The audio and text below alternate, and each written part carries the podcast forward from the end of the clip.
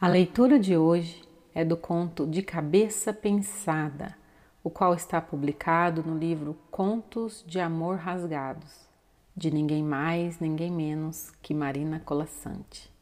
Uma publicação da editora Record, Rio de Janeiro. Lendo mais contos por Renata Teixeira. De cabeça pensada. Tinha 30 anos quando decidiu a partir de hoje, nunca mais lavarei a cabeça. Passou o pente devagar nos cabelos, pela última vez molhados, e começou a construir sua maturidade.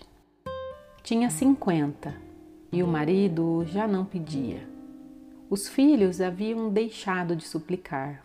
Asseada, limpa, perfumada, só a cabeça preservada intacta com seus humores, seus humanos olhos.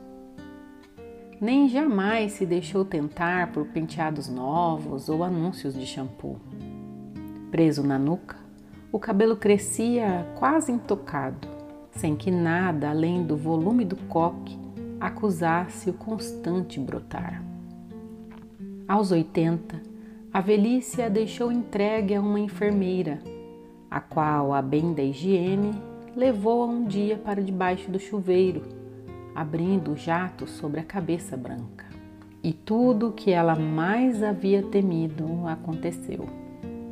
Levadas pela água, escorrendo liquefeitas ao longo dos fios para perderem-se no ralo, sem que nada pudesse retê-las, lá se foram, uma a uma, as suas lembranças.